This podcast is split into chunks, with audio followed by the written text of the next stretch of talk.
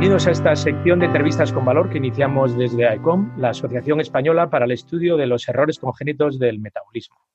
Desde el grupo de trabajo de AECOM y Sociedad pretendamos eh, conocer y compartir experiencias vitales eh, de personas con compromiso, visión y capacidad de liderazgo con cualquiera, eh, en cualquiera de los ámbitos que repercuten a las personas y a las familias afectadas por enfermedades raras metabólicas.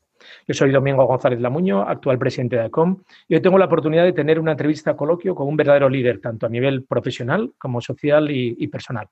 Se trata de Julián Isla Gómez, ingeniero de software de la empresa Microsoft, responsable de consultoría de datos e inteligencia artificial de Microsoft España, creador de la Fundación Síndrome de Dravet, dirigida a ayudar a personas con esta grave enfermedad rara, y de la Fundación 29, una entidad sin ánimo de lucro que pretende poner al servicio de la comunidad herramientas diagnósticas basadas en sistemas expertos para facilitar el diagnóstico temprano de enfermedades raras genéticas. Buenas tardes, Julián. Eh, muchas gracias por compartir con nosotros tus experiencias y visión sobre el presente y futuro de las tecnologías de la información y comunicación eh, en este contexto, en el actual modelo eh, de atención sanitario y especialmente en las enfermedades raras eh, metabólicas. No sé si quieres ampliar o modificar algo de la presentación, que, que muy someramente hace referencia a tus actividades profesionales actuales. Sí nos gustaría saber si quieres ampliarlo y sobre todo conocer brevemente cómo ha sido tu andadura por el mundo de la informática. Nada, pues muchas gracias, Domingo, por, la introducción. Quizás completar, eh, y quizás de lo más relevante que hago ahora mismo es que soy miembro del Comité de Medicamentos Huérfanos de la Agencia Europea del Medicamento, que es el comité de la EMA donde damos la designación de huérfano a nuevas terapias para enfermedades raras. Eso llevo con el comité ya trabajando bastantes años y realmente quizás sea una de las de las actividades donde le dedico más, más tiempo ahora mismo. Mm. Em, sí, bueno, eh, yo en el mundo de las raras, como siempre digo, soy un paracaidista porque yo he aterrizado en este mundo. Em, yo soy ingeniero de software, vamos, estudié lo que antes decíamos informática y lo que a mí me enseñaron en la universidad pues es a, a trabajar con datos, estructurarlos y a generar sistemas que, que trabajen sobre esos datos. Pero hace 12 años, pues por estos giros que tiene la vida, apareció mi hijo pequeño Sergio, que, tiene síndrome de Dravet. No es una enfermedad metabólica, es una enfermedad neurológica o de origen neurológico. Y bueno, al ver que la enfermedad era severa y era grave, pues como la historia de otros padres, ¿no? Eh, primero fue la, la, idea de buscar eh, padres como yo, buscar padres que tuviesen este problema con, el idea de, con la idea de sobre todo hacer investigación. Yo tenía muy claro que si quería ayudar a Sergio tenía que, algún fármaco tenía que ayudarle y habría que producir investigación. Y ahí me metía en el mundo de, inicialmente de, de las asociaciones de pacientes, del activismo como paciente, poco a poco de la ciencia, poco a poco el desarrollo de fármacos y, y últimamente lo más interesante es que, bueno, pues he podido juntar, mm, digamos, mi, profesión real, que es ser ingeniero, con la medicina y con la, capacidad de poder trabajar en la generación de nuevos sistemas que ayuden a los, a los profesionales médicos a tomar mejores decisiones. Em, el, tema del diagnóstico es un problema grave en cuanto a pues, para tratamiento, para, para encontrar eh, personas como tú, para terapias, simplemente para conocer la enfermedad. Y siempre había, me había pensado, siempre había pensado si eh, los sistemas de apoyo a la toma de decisión serían válidos y cómo los clínicos, como vosotros, los que hacéis medicina clínica, eh, podéis beneficiaros de este tipo de sistemas, ¿no?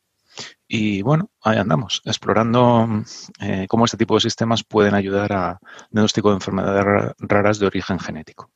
Pero no me queda claro, ¿tu trayectoria vital de los últimos años va de la mano de la informática o de las enfermedades raras? De las dos. ¿no? ¿no? profesional, porque a nivel profesional yo trabajo en Microsoft y no tiene nada que ver ni con medicina, ni enfermedades raras, ni nada parecido.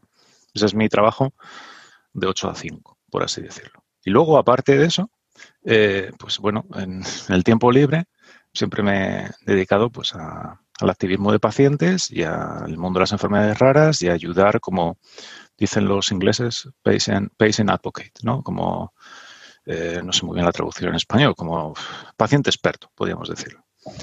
Y, ahí es lo que me ha llevado a, trabajar en el, mundo de las enfermedades raras. Siempre como voluntario, nunca mm, el, que mi trabajo profesional es el, mi trabajo en Microsoft y el resto de cosas que hago es como voluntario.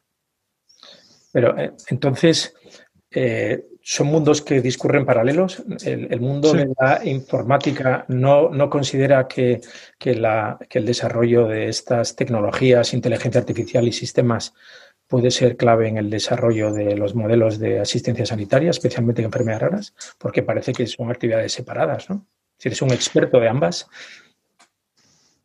Pues sí, claro. Eh, la informática le pasó como a mí en el mundo sanitario, llegó un común paracaidista.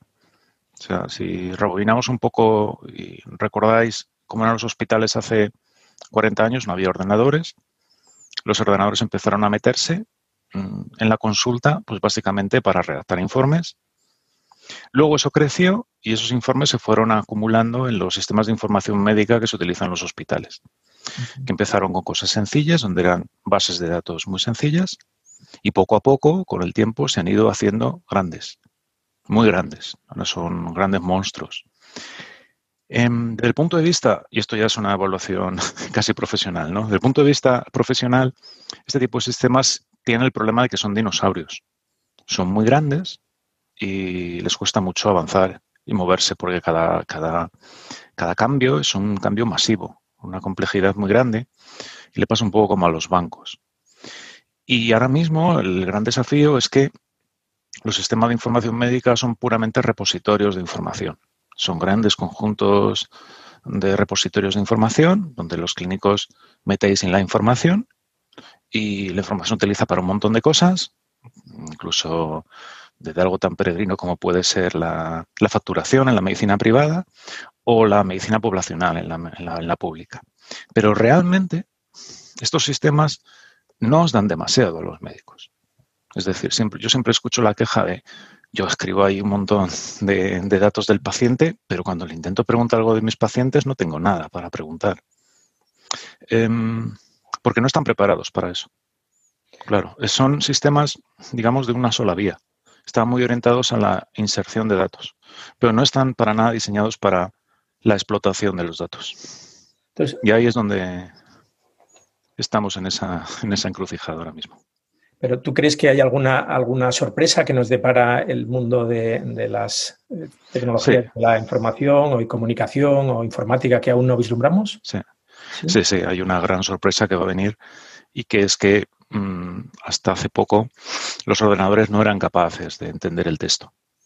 Eh, había sistemas de extracción de información médica, pero utilizaban algoritmos estadísticos y con una aproximación frecuentista, pero el ordenador no entendía realmente lo que estaba diciendo eh, el texto médico. Pero la, no nos gusta mucho hablar a los informáticos de inteligencia artificial porque parece una palabra muy de que va a haber seres como los del T2000 de Terminator que van a cobrar vida y, dominarnos, porque estamos muy lejos de eso.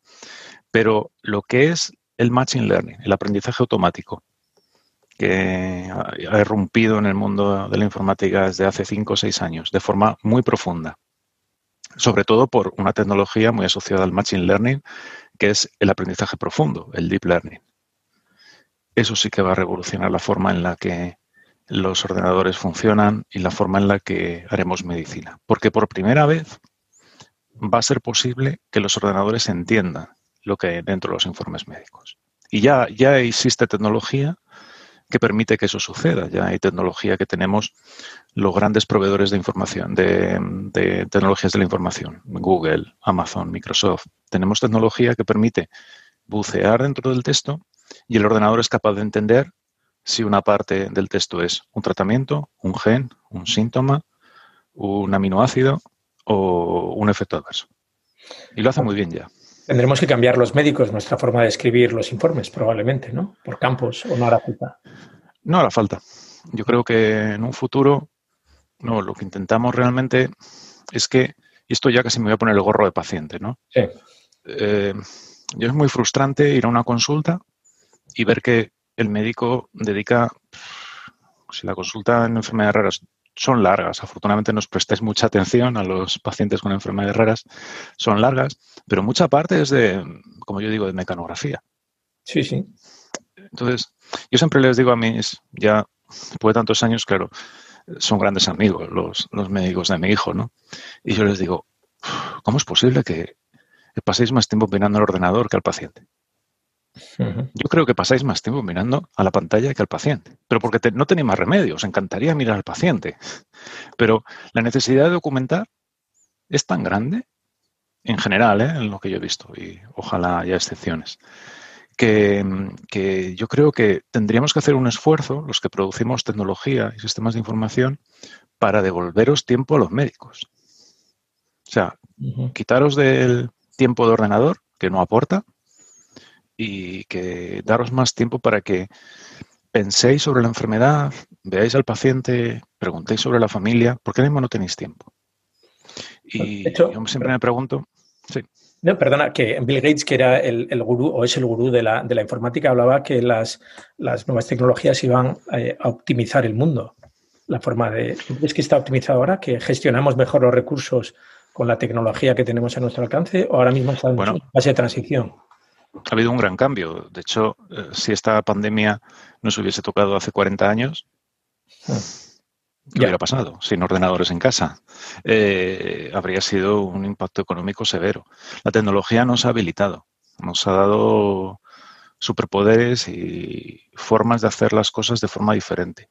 La visión de Bill Gates siempre fue, y es un mensaje, fue la misión de Microsoft al principio, un ordenador en cada casa un ordenador en cada escritorio, decía más bien. ¿no? Y esa visión de poner un ordenador en cada escritorio ha conseguido que ahora que nos ha llegado la pandemia, hubiera un ordenador en cada escritorio y la gente pudiera trabajar, que no es poco. Junto con el trabajo de muchísima gente. ¿eh? No olvidemos, y yo siempre lo digo, que en la pandemia Internet no se ha caído. ¿eh? y me parece increíble. Eh, hemos sometido a Internet a, lo que es la red, ¿eh? la red de datos, a un estrés increíble como el que nunca ha habido en la historia. Y yo no he visto ninguna caída de Internet, ni cuellos de botella severos, ni nada parecido. En cambio, cuando hacemos otro sistema, bueno, habéis visto el sanitario, ha tenido un pico de demanda y colapsa, porque no está diseñado para la elasticidad. Está diseñado para un uso razonable. Entonces, em, ya la tecnología nos ayuda, indudablemente, porque sin esto no, no, no puede. Pero hay que dar un paso más. Em, la tecnología ha llegado a un punto en el que vemos que es necesaria, pero nos atrapa. Y le tenemos que dedicar tiempo, un tiempo que no es de calidad. Es decir, no sé si tiene mucho sentido tener un profesional médico formado durante cinco o seis años, más la residencia, más la especialidad, más tecleando no sé, es cuestionable. ¿eh? si eso realmente, porque a lo mejor eso, ese trabajo de teclear lo puede hacer otra persona, o a lo mejor no necesitan teclear, ¿no? Y simplemente editando y reconociendo la información, el ordenador es capaz de organizarla. No sé, hay un gran cambio que hacer, desde luego, en, en cómo, cómo los médicos hacéis medicina y nosotros tenemos el compromiso y el, y el, y el trabajo de intentar sacar tiempo de esa interacción con el ordenador y que sea tiempo de calidad, no tiempo administrativo. O sea que vais a optimizar nuestro trabajo, nos vais a ayudar a optimizarlo un poquito, ¿no? Eh, yo creo que el objetivo de los ingenieros siempre ha sido ayudar a que la humanidad tenga herramientas. ¿no? A nosotros como ingenieros nos, nos enseñan a, a buscar soluciones donde hay problemas. ¿Y tú crees que las videollamadas y, conexiones web como esta que estamos teniendo, eh, que son ahora mismo el modo de, comunicación, ¿tú crees que va, va a quedarse, va a extenderse más o va a cambiar algo? Sí, sí, yo creo que esto ha supuesto un antes y un después. Ahora mismo en atención primaria, eh, hace poco leía en la Comunidad de Madrid, yo vivo, yo vivo en, la Comunidad de Madrid, que el, el 80% de las intervenciones durante los últimos meses se han hecho por teléfono. Y muchas cosas se resuelven por teléfono, que antes nos parecía, un, teníamos el mito de, no, bueno, por teléfono no, yo quiero ver al paciente, ¿no? Yo quiero verlo. Hombre, nosotros hemos aprendido a que las consultas sean más eficientes, pero ¿tú crees que se pueden hacer todas las consultas telefónicas? No, todas no. Eh, yo creo que también hay, bueno, la, necesidad. Hay, hay el ojo clínico que tenéis que usar y desarrollar, yo creo que necesita muchas veces contacto físico.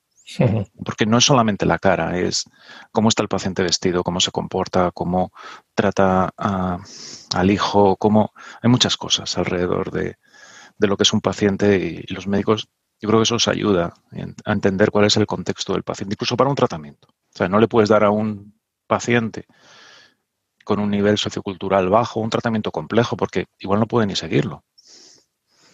¿No? Entonces, todo eso, todo ese tipo de factores, eh, yo creo que no hay nada como el cara a cara. Pero ojo, eh, después de eso hay muchas consultas de seguimiento, mantenimiento, en el que quizá no tenga sentido realmente ver al paciente, ¿no? Muchas veces lo dicen los médicos de atención primaria. De hecho, hay un sistema en, en España, en una comunidad autónoma, que detecta cuando es posible que el paciente vaya simplemente a pedir una receta y se lo avisa al médico. Pues, pues, bueno, a lo mejor eso no era necesario que eh, el paciente vaya al médico, sobre todo personas, personas mayores, ¿no? De la tercera edad. Pues ese tipo de interacciones, que muchas veces el paciente también las quiere, ¿eh? ojo, eh, en medicina rural, por ejemplo, el tiempo de consulta es un acto casi social de ir a ver al médico, veo vecinos. Ahora ya con esta situación un poco eso ha quedado en un segundo plano, pero tiene que ser una opción más. No creo que sea que vaya a reemplazar la, visita presencial, pero tiene que ser una, opción para los dos, para el paciente y para el médico, y que en un momento determinado la puedan activar.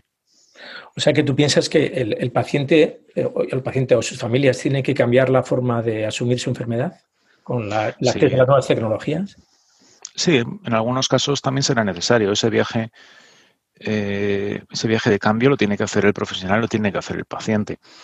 En enfermedades raras, el estrés de la enfermedad suele ser bastante grande. El estrés de, el estrés de manejo de la enfermedad. Y eso hay pacientes que lo, llevan de una forma y otros lo llevan de otra. Y hay pacientes que necesitan la visita con el médico para aliviar la carga emocional y compartirlo con alguien. Y, es decir, eso también sigue siendo necesario la visita médica es un fenómeno muy complejo, que tiene muchos ángulos. Yo no me atrevería a, ver, a, decir si se, qué piezas se deben sustituir o no, porque me parece un fenómeno muy complejo, pero sí creo que hay algunas, como la captura de información o la pura transacción, que sí que debería ser, o por lo menos tener la opción de que el médico y el paciente puedan elegir. Lo que pasa es que tendremos que aprender los médicos a canalizar las fuentes a las que debería acceder el paciente o por lo menos eh, para que no acceda toda la información en una fase en la que no es digerible, ¿no? Probablemente el paciente tenga que aprender a buscar la información, ¿o no? O generar sistemas en que la donde vayan a buscar sea una fuente sólida y no sea Google. O sea, yo siempre recuerdo en el diagnóstico de mi hijo, claro, yo leí síndrome de Dravet antes que el neurólogo, lógicamente. Porque en cuanto te pones a buscar los síntomas aparecen, pero no quería verlos ni, ni me apetecía que Sergio tuviera esa enfermedad, ¿no? Eh, ese momento de, en el que tú ves la enfermedad, y además lo hueles, ¿eh? Sabes que la enfermedad puede ir por ahí. Cuando, cuando es muy clara, cuando tiene síntomas guías muy, muy claros, se huele. ¿eh? Claro, ese momento no es lo mejor que el, que el paciente esté solo, en casa. Yo recuerdo ese momento perfectamente de estar mirando la pantalla del ordenador y aterrado. Claro, Doctor Google es peligroso, sí. Es peligroso porque estás solo y tienes que digerir tus emociones. Yo creo que ese acto de ver la enfermedad por primera vez es mejor que, lo hagas acompañado de un profesional. ¿Y podría ser interactivo eso? Ese tipo de búsqueda de información, porque probablemente es la otra opción. Sí, sí, totalmente. De hecho, eh, en, la, plataforma que nosotros estamos desarrollando en Fundación 29 para ayudar en el proceso del diagnóstico, se llama DX29, se puede probar en dx29.ai. Eh, esa plataforma, em, la filosofía es que sea una plataforma de comunicación entre el médico y el paciente. O sea, nosotros la, consideramos que el proceso del diagnóstico, si el paciente quiere, ¿eh? Mm, puede ser un viaje conjunto. Al final hay capturar información sobre la. Si la, enfermedad no debuta claramente, si, te demoras en el diagnóstico puede llevar años. Y, por ejemplo, en identificar, síntomas, mm, muchos síntomas eh, son objetivables por el paciente. Es decir, eh, nos preguntéis a los pacientes, son lo que llaman los americanos, son PROs, ¿no? Patient Reported Outcomes. Es así. Yo siempre pongo el ejemplo de crisis epilépticas. Las crisis epilépticas, a no ser que tengan la suerte de ver una, una consulta, son PROs, son, son Patient Reported Outcomes. Eh, vienen del paciente. El médico no las ve. En neurología, que es un gran indicador, las crisis epilépticas, el principal indicador viene del paciente. Entonces, ¿se le entrena adecuadamente a, observar las crisis? No. En Facebook está lleno de, vídeos de padres diciendo, ¿esto es una crisis? ¿Esto es una crisis focal? ¿Esto es una crisis parcial? ¿Esto es una mioclonía? ¿Esto es una, ausencia? ¿Esto es...? Cuando van a ser ellos los que van a tener que objetivar ese síntoma en casa. Pues es un ejemplo, ¿no? Eh, si al paciente se le trata como un igual y se le da instrumentos para que pueda colaborar en su enfermedad, el paciente ayudará. Y sobre todo en raras, ¿eh? Bueno, a lo mejor una patología con mayor incidencia, pues bueno, te dejas un poco llevar y si tienes diabetes vas a lo que te digan porque está muy procedimentado y, la, medicina sabe navegar en ese territorio. Pero en el territorio de las raras, mm, la navegación es compleja porque los médicos no han visto a muchos pacientes, la, enfermedad se manifiesta con fenotipos variables y esa navegación no es sencilla. Yo creo que en un futuro la medicina será más colaborativa, habrá más parte en la que el paciente puede ayudar, pero tenemos que ser capaces, claro, de que ayude de forma controlada, segura y tutelada. Ese es el gran reto. ¿Y tú crees que, estas tecnologías se implantarán eh, antes en las enfermedades comunes o en las raras? Porque comentas que para las comunes te puedes dejar llevar por lo que opina el médico, que es experto en diabetes, obesidad o enfermedad cardiovascular, pero no, no, somos capaces de modificar el curso de la, de la enfermedad a veces. Necesitamos recursos que no tenemos, no lo sé. Hace unos años, sí, sí, no, no, y claro, y en estas enfermedades tan mayoritarias, la variabilidad fenotípica hace que haya fenotipos diferentes, fenotipos raros dentro, hay diabetes raras, ¿no? Eh, siempre hay una frase, de, me gusta mucho de los médicos, de el paciente hace la, enfermedad suya. Y es verdad, básicamente eh, el entorno, eh, los tratamientos médicos que has tenido y tu expresión genómica altera la, expresión fenotípica. Entonces, no hay dos pacientes iguales, hay dos expresiones diferentes de la enfermedad muchas veces. Yo hace años, no sé, posiblemente habría dicho que tendríamos que ir a remolque de las enfermedades grandes y de los restos bebimos las raras. Pero hace poco, y también un poco desde unos 5 o 6 años, yo sí que estoy viendo un cambio en el que eso ya, esa diferencia empieza a ser menos clara. Y la medicina está considerando la enfermedad rara como pruebas de concepto de enfermedades más grandes. Y poco a poco yo creo que esa frontera se irá, se irá diluyendo. Y en el fondo, las medicinas, las enfermedades raras desaparecerán. Porque en el fondo todo el mundo es raro. Todo el mundo tendrá una expresión de una enfermedad que será única.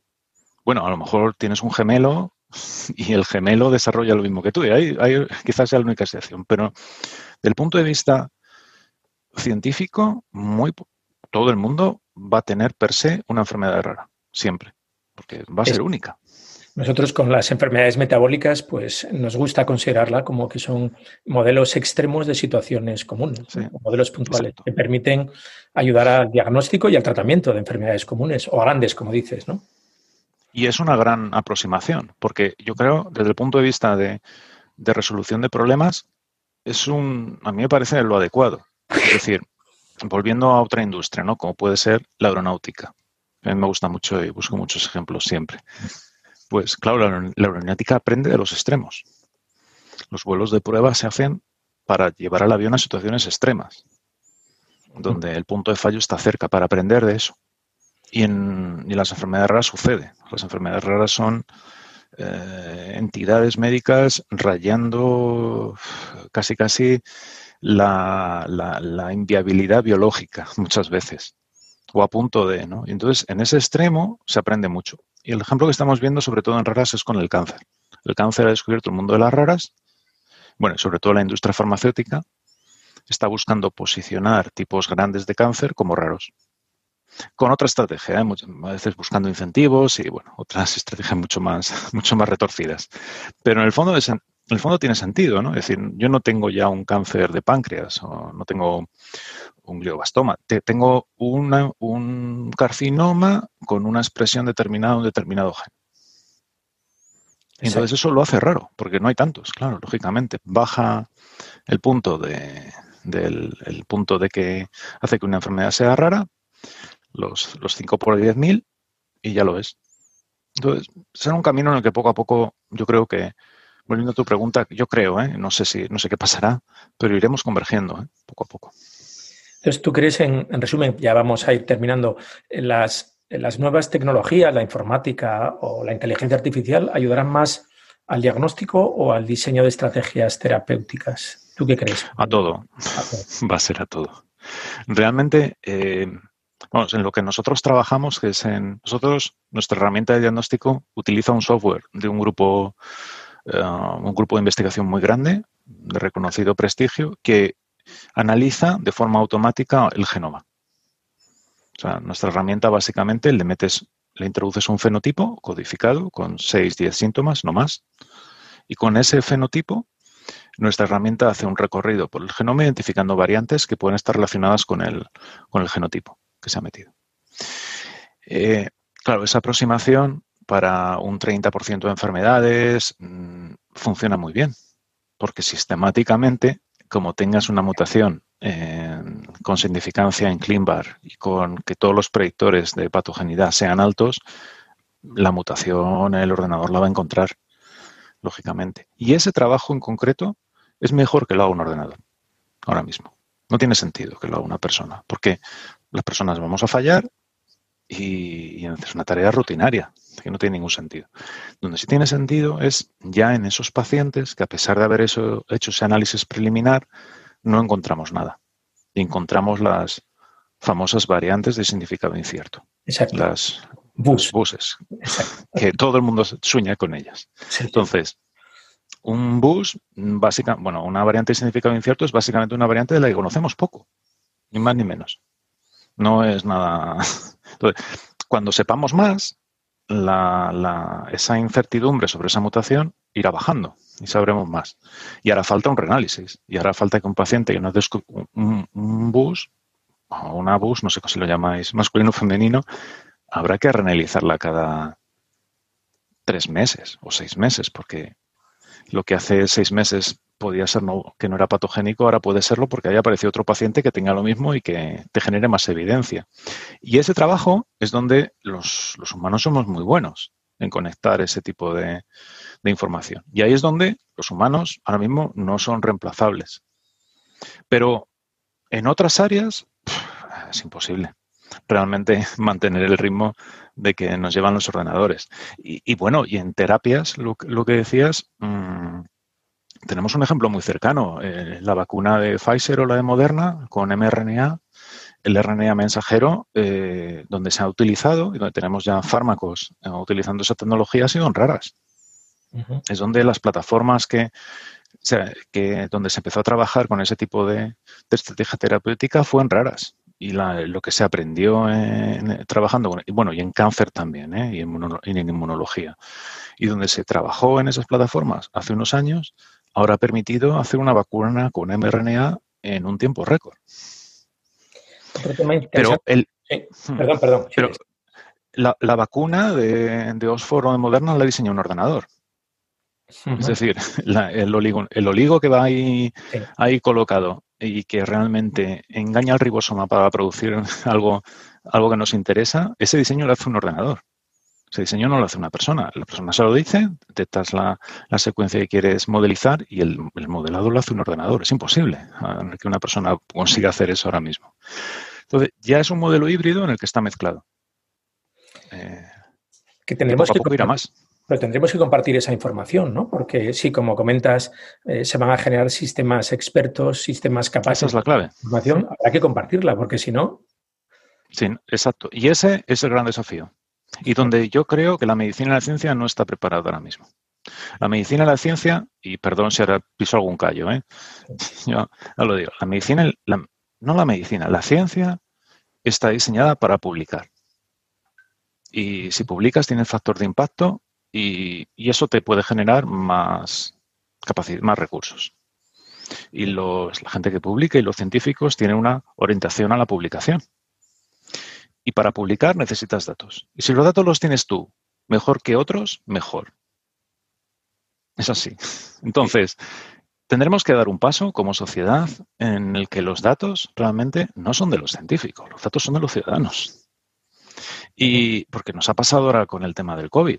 Eh, ¿Cuántas datasets de pacientes COVID-19 hay en España de hospitales públicos disponibles para hacer investigación? Casi todas son locales. Son cerradas. ninguno, hay ninguno. pero eso no es razonable. Es decir, eh, perdemos una oportunidad como país incluso en el que eres el país donde te impacta una enfermedad severa con una magnitud tremenda y, ese conocimiento lo tenemos atomizado en silos en diferentes hospitales, pero no lo tenemos agrupado. Con lo que si una industria quiere venir a preguntar sobre nuestros datos, no va a poder hacerlo, si ir a otro país donde esté. Entonces, podemos elegir entre abrir los aeropuertos corriendo para que vengan extranjeros a, Canarias, que es fenomenal y también tienen que venir, por supuesto, o diseñar una medicina centrada en el dato, ¿no? Para que esta información fluya. Bueno, nos queda todavía pequeños pasos que dar en esa dirección. Pero es el gran desafío, ¿eh? me alegra mucho que lo preguntes, Domingo, porque desde luego es el gran reto que habría que tener, que hacer que la información eh, sea abierta, eh, tenga los mecanismos de protección, tanto para los profesionales que exponen esa información como para los pacientes, ¿eh? adecuados y que realmente los ciudadanos y la sociedad pueda avanzar en esa dirección con un mecanismo seguro. Pues nada más, no sé si quieres añadir algún, algún, algún comentario final. No, nada, muchas gracias por, la invitación. Agradecer, eh, bueno, sobre todo a la sociedad médica que representas, eh, pues el, gran trabajo que hacéis, un trabajo que es poco visible para la mayoría de los pacientes y los ciudadanos, porque es un trabajo más de, más de, eh, más del trastero, como, como, digo yo, es, es poco visible, pero los que trabajamos en este mundo, eh, pues bueno, rápidamente detectas que es un trabajo necesario, que permite que el conocimiento sea capilar y que los profesionales podáis avanzar como un bloque. Pues por otra parte, muchísimas gracias por habernos dedicado tu precioso tiempo y bueno, que te hemos robado a tu familia ¿eh? en un día de fiesta. Agradecer tu, tu, implicación además en la facilitación del diagnóstico. Nosotros desde ICOM queremos, queremos animaros en, en vuestra labor, fundamentalmente en la Fundación 29, que si vamos a poner la, dirección de la, de la, página web y animarte pues a que, a que sigas en esta línea. Nosotros como sociedad científica nos ponemos a tu disposición para hacer llegar los, recursos que ofrecéis a través de, vuestra fundación. Y cualquier profesional o, familia que quiera hacer algún comentario de este, de este coloquio, de esta, de esta charla, pues puede hacerlo a través del blog que tenemos en ICOM y Sociedad. Y agradecemos la colaboración de todos. Pues muchas gracias, Julián, y un abrazo. Muchas gracias.